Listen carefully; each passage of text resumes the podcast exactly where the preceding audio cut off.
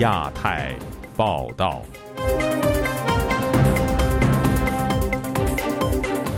各位听众朋友好，今天是北京时间一月十三号星期六，我是韩青。这次节目的主要内容有：广东异议人士肖玉辉抵达台湾，披露逃离中国内幕；关注台湾大选，海内外华人隔岸观战有话说。美国媒体披露，中国当局以多种手段借选台湾。中国经济不容乐观，去年进出口双双下跌。欢迎您收听亚太报道。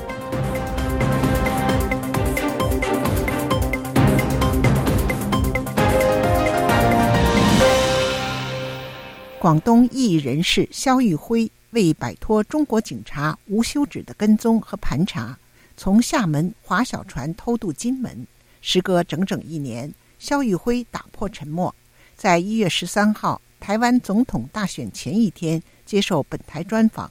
他说：“逃离中国大陆是为了摆脱专制制度，寻求自由民主。”请听记者古婷的报道。广东维权及异议人士肖玉辉去年一月十三日从福建厦门偷渡到台湾金门。本周五是肖玉辉逃亡台湾的整整一年。他接受自由亚洲电台专访，回忆当时他划着一艘小船，在风雨交集的夜色中突破海上封锁。肖玉辉说：“他在金门上岸的一刻，打开手机，接到的却是大陆公安幺幺零的报警电话。肖玉辉立即关掉手机，向经过的汽车司机求助。最终，他被移交台湾海巡署。他说。”由于他受到身份问题的困扰，在台湾无法自食其力、正常生活。但是现在的情况就是，我没有身份在这里，呃，不能工作，我因为没有护照也不能离开，所以现在就等待第三国的政治庇护。台湾没有难民法。也没有跟美国啊、加拿大这些国家呢，也没有一些正式的邦交，所以这些国家就不太愿意承认一个大陆人在台湾是难民，在这个问题上做突破。肖玉辉还告诉本台，他抵达台湾后被金门地方法院以偷越国境罪判刑三个月。肖玉辉在台湾人权团体的担保下重获自由。肖玉辉曾是中国南方街头运动的践行者之一，曾参与声援兰州事件，协助二胎家长处理二胎儿童入户、社会抚养费征收问题。二零一四年至二零一六年。肖玉辉以公民代理人身份，以二胎儿童入户、二胎罚款等提起行政诉讼案累计三百起。二零二零年六月，肖玉辉因为救香港、支持香港反送中示威，遭到广东惠州警方传唤及拘留。次年二月上旬，肖玉辉因在微信发起谴责缅甸军政府政变的签名活动，遭到广州及惠州警方传唤。肖玉辉说：“他来到台湾是为了摆脱专制制度，寻求自由民主。在他滞留台湾期间，曾经通过人权组织向西方多个国家求助，但得到的回复是他必须身处该国才能申请政治难民。所以这些国家给到的意见都是说：哦，你自己想办法来到我们国家，我们就接受你这样子。结果就卡在这个位置，我没办法被确认为难民。”因为台湾跟中国到底是一个中国还是两个独立的国家？国际社会不愿意去承认，就导致我现在没办法离开。台湾华人民主书院理事长曾建元接受本台采访时表示：“肖宇辉滞留台湾是因为台湾没有难民法，目前没有人权团体出面为其提供保护。在他之前，龚宇健也是如此。”他说：“未来台湾新政府应该正视这种情况。”发生战争，台湾势必会产生大量的难民出逃。那未来会有哪些国家愿意来帮助我们台湾人呢？所以我觉得这一点呢，应当让台湾人能够了解啊，我们并不是在对肖玉辉好这些少数的呃到台湾来的这些难民呢，是一种施施舍怜悯式的恩惠。这是一个人权立国的国家，它应当有担负的这个国际的责任。肖玉辉最后说，他期待。前往西方国家，尤其是美国，获得难民身份。自由亚洲电台记者古婷报道：一月十三号，超过千万位台湾选民将投下神圣一票，为华人世界仅有的民主政体选出新一任总统。仅隔一座海峡，中国国家主席习近平去年开启有望终身执政的第三任期，对内执行更紧缩的集权统治，两岸对比越显鲜明。在这一背景下，海内外中国民众如何看待此次台湾大选？他们最关切哪些议题？三组候选人中又最属意谁？请听记者徐威婷的报道。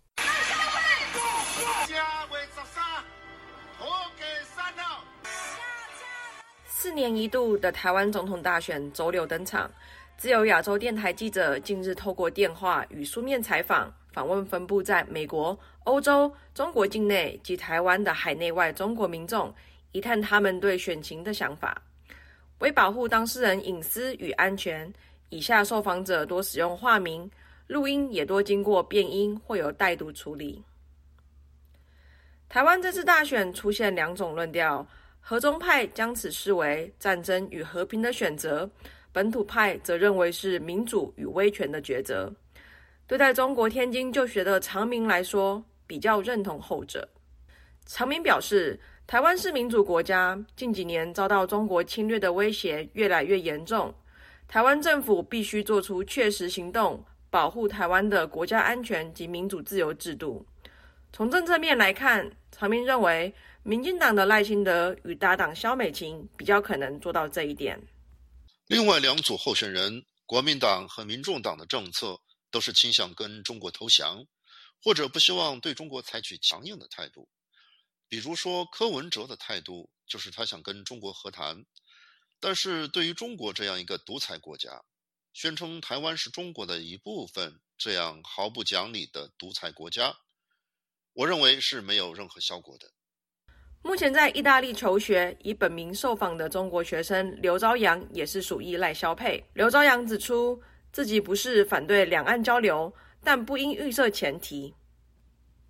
这个预设的前提就是一个进入了一个陷阱嘛，就是你抱着这个预设前提来的话，中共那边就等于说啊，你是接受了这个一国两制的这个安排，所以我觉得九个共识是不可以的。然后，如果要交流的话，必须要没有预设前提进行交流才行。在过去，国民党是合中派唯一选择，但随着第三势力、两岸政策主打中间路线的柯文哲崛起，在希望看到两岸恢复往来的民众心中，国民党已逐渐被取代。在中国境内从事服务业的吴老就说：“我以前一直是支持国民党的，因为中华民国这面旗帜在的话，共产党的合法性就不稳。就是说，大陆民众接受专制统治就不是应当的。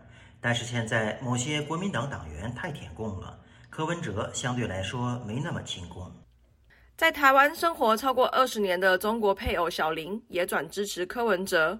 就是大陆那边来的人来讲，以我们的便利性，其实应该是选，应该是要选国民党。那柯文哲这一边他不反对这一块，所以我觉得选他也是可以的。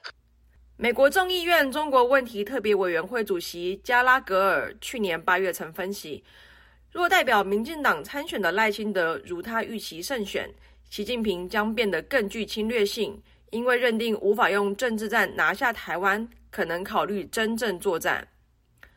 不过，吴老认为赖清德虽是务实台独工作者，但其实也不会做太过火的台独动作。选后的两岸关系不会有明显变化，两岸继续嘴炮，大陆不会动武。看完台湾，反观大陆，台湾虽被誉为华人世界民主灯塔，但海内外中国人对台湾民主却褒贬不一。具有投票权的陆配小林就感叹：“虽然是可以选举，但是力气实在是太小了。就像我我我知道的，有人 每次选，每次都是哎不中，没办法。但对在美东工作、曾在中国接受基础教育的英文来说，台湾的民主与选举是中国非常好的借鉴。刘朝阳也以一个经历中国集权统治人的身份。”呼吁台湾人好好珍惜投票权。现在离台湾民主化九六年第一次总统大选以来，也过了要三十年了嘛。但很多人都没有经受过这个集权威权的 统治的这个实际的经验。我作为一个这个有过这个经验的人，这个只能说就是真的得要好好珍惜这个投票权，然后就是谨慎的做出这个可能会就是慢慢的摧毁台湾的民主自由的选择吧。自由亚洲电台记者徐威婷，华盛顿报道。二零二四台湾总统大选，两岸情势牵动选战，蓝绿白谁能够胜出呢？开票实况精辟分析。一月十三号晚间六点钟，请锁定亚洲很想聊开票实况特别报道。台湾的总统选举投票剩下最后不到二十四小时，三组候选人做最后冲刺，在选情紧绷下，五枚中国空飘气球持续扰台。请听记者黄春梅的报道。选前最后一天的白天，民进党总统候选人赖清德在新北市和台北市陪同党籍立委候选人扫街拜票。前一晚在总统府前凯达格兰大道晚会，涌现二十万的支持者。赖清德表示：“我们也很感动，蔡英文总统牵起我的手，充分展现民主的精神，这跟极权主义是截然不同。”蔡英文现身造势晚会，为赖清德站台，交棒传承给蔡英文路线承继者。谢谢台湾人民给蔡英文八年坚定的支持，我们留下了世界的台湾，一个世界认识的台湾，世界认同的台湾，世界愿意共同守护的台湾。国民党总统候选人侯友谊则是在中台湾的台中替党籍地委候选人辅选。最后抢票阶段，因为前总统马英九接受外媒专访时说，两岸关系而言，必须相信习近平，引起台湾政坛极大震撼。台湾民意基金会董事长尤银龙在个人脸书写道：“马英九这个篓子捅大了。”侯友谊阵营除了前一日在国际记者会消毒澄清，任内绝不会触及统一，选前之夜造势晚会，马英九自曝没有接到邀请。面对媒体追问，侯友谊仅表示：“我们在整个两岸的政策里面讲的非常的清楚，我们所要的是备战，也要避战。民进党不备战也不避战，只在乎选战。”另一个围绕国民党的话题，则是社交媒体流传一封所谓红海创办人郭台铭支持国民党的侯康佩。郭台铭办公室发出声明，这是联电荣誉副董事长宣明志伪造影响大选选情的冒名信件，是凭空捏造，将保留一切法律诉讼权利。在郭台铭协调不成下，蓝白合作破局，国民党副总统候选人赵少康喊出投给侯友谊就是投给柯文哲。柯文哲回应表示：直接投柯文哲就好了嘛，你何必 何必还还绕个弯干什么？一旦执政，你这样就要把。把别人都排除掉，这就最糟糕的地方就是这个叫搞气包，搞到已经哦走火入魔。这个月，台湾的国防部连续侦获多枚中国空飘气球飞越台湾，选前还是没有停歇。国防部指出，十一日陆续侦获五枚空飘气球逾越海峡中线。不仅如此，虽然赵少康日前曾对中国喊话，请转告解放军选前一周别扰台。但是十一日上午六点到十二日上午六点止，台湾方面侦获共机十架次，共建六架次。自由亚洲电台记者黄春梅台北报道。台湾大选之际，有美国媒体披露，中国当局以制造信息混乱、拉拢官员、经济软硬兼施、强化军事恐吓等手段，试图干预选举活动，以推进其统一议程。请听记者经纬的整理报道。台湾第十六届总统和立委选举本周六正式拉开帷幕。中国国台办发言人陈冰华周三隔空喊话，呼吁台湾选民做出正确选择。虽然北京一再否认采取行动干涉台湾民主进程，但据《华盛顿邮报》本周四披露。中国试图通过四种手段干预台湾大选，以推进其统一议程。外界认为，如果北京对台湾的影响力策略被证明有效，中国将会在其他民主国家和地区进行复制。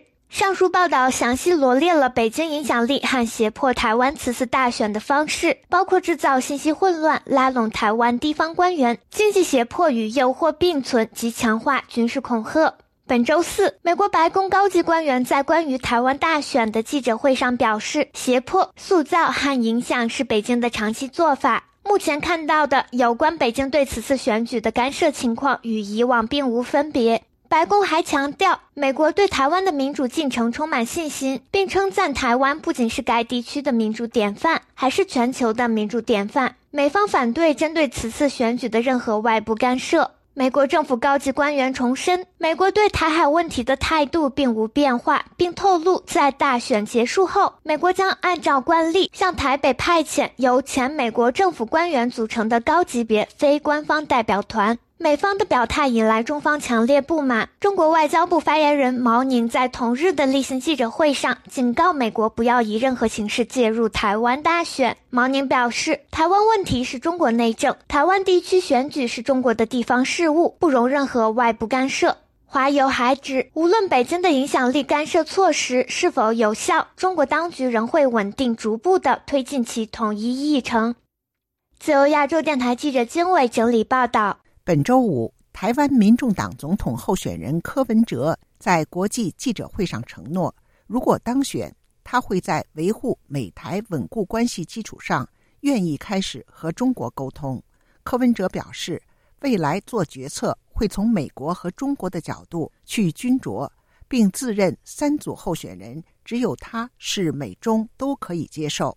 请听记者夏小华的报道。台湾民众党总统候选人柯文哲、副总统候选人吴欣盈十二号举行国际记者会。柯文哲表示，二零二四大选将会是台湾政治史上重要的分水岭。过去台湾历经七次大选，这次是第一次出现代表第三势力的候选人。柯文哲说，他外科医师出身，开出了三张国政处方签，包括务实经济发展、增加国防预算、提升到 GDP 的百分之三，以及善意的两岸交流。有日媒提问：九二共识存在吗？内容为何？柯文哲认为，九二共识哦，在台湾已经污名化，所以这台湾人民不管它的内容怎么样，只要一听到这名词就不高兴了。所以我们应该开始试着跟中国沟通，说两边的交流应该。比名称啊，就比 title 更重要，应该是内容 content。所以，如果我们是不是不要那么拘泥，一定要在名词上面的哦这种坚持？近日，马英九前总统说出两岸关系上必须要相信习近平的话，引发了争议。柯文哲会中主动提到，没有人把一个国家的安全寄托在对方的善意之上，所以也不是把台湾的安全寄托在习近平个人的意志上面。所以自己要有自主的自我保护的能力。其实台湾跟中国的关系啊，in summary 这两个字，deterrence 跟 communication。我也知道说，如果武力的比武力 one to one，台湾不是大陆的对手。但是台湾要很清楚的让中国知道，如果你打我的话，你要付出很大的代价。这个叫 deterrence。但是在这个前提之下，我们对中国表达说，我愿意和你沟通，我知道你的底线，但是希望你也了解我的底线。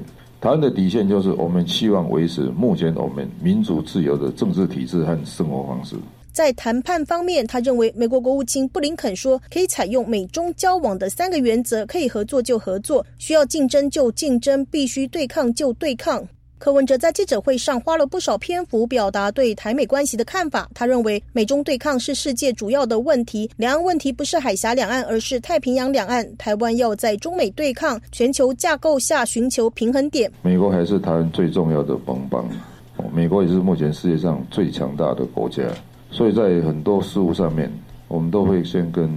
会确保我们跟美国的讯息是 no surprise。柯文哲指出，台湾是国际社会的一份子，不应当以台湾为坐标衡量世界，应该从美国和中国的角度看台湾。他说，对美中从四个层次思考：喜欢、可接受、可忍受和不能忍受。他说，现在还没有发现可以让美国和中国两国都喜欢的方案，但是重要的是不能让任何一方不能接受。他自认只有他是美中都可以接受的人选，这是他的优势。美中要的是没有意外。台海之间应该没有战争，但是还是要尽力的降低这个风险。我还是有自我保护的能力。但是我会试着用沟通来降低台海发生战争的风险。柯文哲国际记者会吸引了二十多国一百六十二家外媒三百多人参加。柯文哲竞选办公室总干事黄珊珊受访表示，这一次有许多的观选团来到台湾，他碰到有来自瑞典和日本的人士。他说，在外媒的关切下，对台湾来说也是一次呃展现台湾民主政治成熟。大家看到台湾人是自己做自己的主人。自由亚洲电台记者夏小华、李宗翰台北报道。二零二四台湾总统大选，两岸情势牵动选战，蓝绿白谁能够胜出呢？开票实况精辟分析。一月十三号晚间六点钟，请锁定亚洲很想聊开票实况特别报道。四年前的台湾大选，香港各界人士均有组织观选团到台湾观摩，但时移世易。类似的观选团今年几乎见不到。有港人选择以个人身份到台湾考察，有政界人士慨叹：随着北京强行改变香港选举制度，即使台湾选举有值得借鉴之处，香港也难以复制。请听记者高峰的报道。四年一度的台湾大选吸引不少港人专程到来观摩，视察不同阵营候选人的选战部署。亲身感受选举气氛，卸任区议员只有半个月的黄丹青也慕名而来。他说：“台湾大选各个环节均使他留下深刻印象，尤其是三党的造势晚会。”人民都非常的热情，很投入选前之夜的气氛。香港因为受到选举法律的要求，所以呃不可以呃公开的去演唱，还有提供一些娱娱乐的活动。但是在台湾就可以这样做。一个造势大会就是拼人数的一个游戏，就呃每一个造势大会也很重要。但是在香港就比较小，因为香港不太习惯就是出来支持。他们自己的候选人就是投票而已。以往台湾大选期间，香港的政党、学术团体以及媒体都会组团到当地观选，但由于港版国安法关系，台湾民间组织为了回避法律和政治风险，不再公开邀请港人到台湾观摩。二零二零台湾大选，香港本土派人士黄丹青和大批非建制派区议员曾组团观选。当时黄丹青抱有希望，要把台湾的选举经验引入香港。不过，港版国安法实施，加上北京大幅修改香港选举制度，使他确信要借鉴台湾的经验已几乎没有可能。台湾的选举比较接近在世界上的价值观的选举。台湾的选举是选这个民意代表，香港的是中国那一套安全的系数要非常高的选举。他他要确保他们全部都是爱国者。有分析认为，目前香港的议会选举是没有平等参选权的假选举。北京不希望香港各界把香港的这种选举和台湾的真选举比较，因此不希望港人组团到台湾观选。正在海外筹组香港议会，并计划透过选举选出港人民意代表的商人袁公仪，目前也在台湾观摩大选。袁公仪赞扬台湾的民主选举模式，相反，香港则不进则退。竞选人都是共产党规定的，竞选去做这个区议区议员的人，哎呀，他们都是他们筛选过的。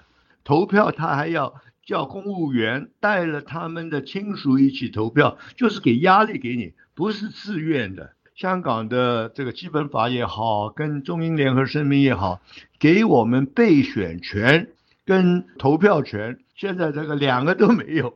所以香港基本上可以说完全没有民主。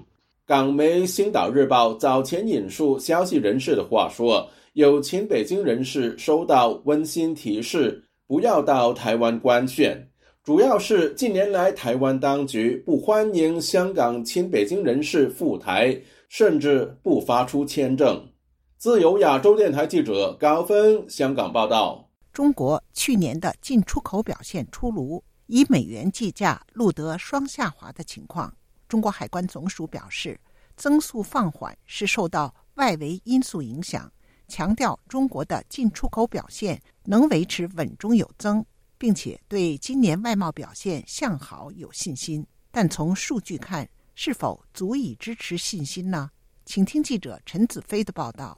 中国海关总署公布进出口的最新数据，以美元计价，去年十二月的出口同比增长百分之二点三，进口同比增长百分之零点二，比市场预期好。但去年全年的数据，进出口出现双下跌的情况，全年的出口总值为三万三千多亿美元，同比下降百分之四点六。进口总值为两万五千多亿美元，同比下降百分之五点五。海关总署新闻发言人吕大良周四表示，出口增长比前年有所放缓，是受到外需持续低迷等因素影响。二零二三年进口值的下降是受商品价格水平下行的影响，我们的蛋糕没有变小，出口的增速相比前几年确实是有所放缓，但我们更要看到。全球的出口份额稳定保持在较高的水平，中国制造的竞争优势依然是稳固的。海关总署表示，去年全年的外贸运行总体平稳，第四季度有明显的向好态势，强调中国进出口规模是稳中有增，特别在电动车、锂电池和太阳能电等新三样产品出口的表现突出。